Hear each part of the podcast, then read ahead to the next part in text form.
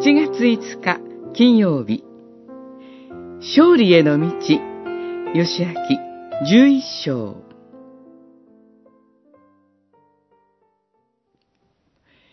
主はヨシアに言われた。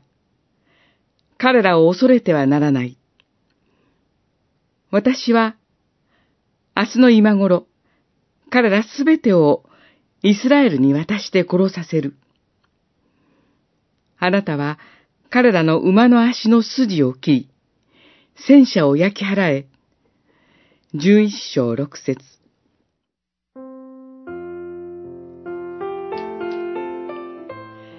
カナン南部連合軍敗北の知らせを受けて、北部の名手、ハトルの王、ヤビンは、北部連合軍の結成を呼びかけました。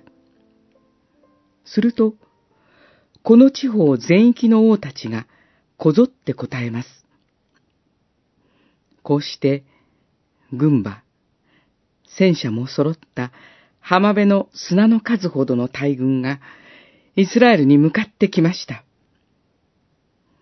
軍事力の差だけを見れば、民に勝ち目はありません。しかし、この時も彼らは勝利を得たのです。そこには二つの理由がありました。一つは、長い年月にわたるこの戦いを忍耐をもって戦い続けたことです。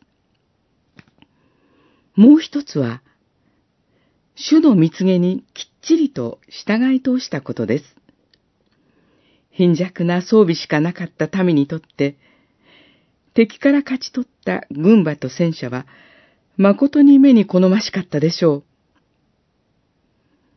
馬に引かせる戦車は、そこから兵士が矢を追いかけてくる、当時最強の兵器でした。しかし、彼らは命じられた通りに馬の足の筋を切り、戦車を焼き払ったのです。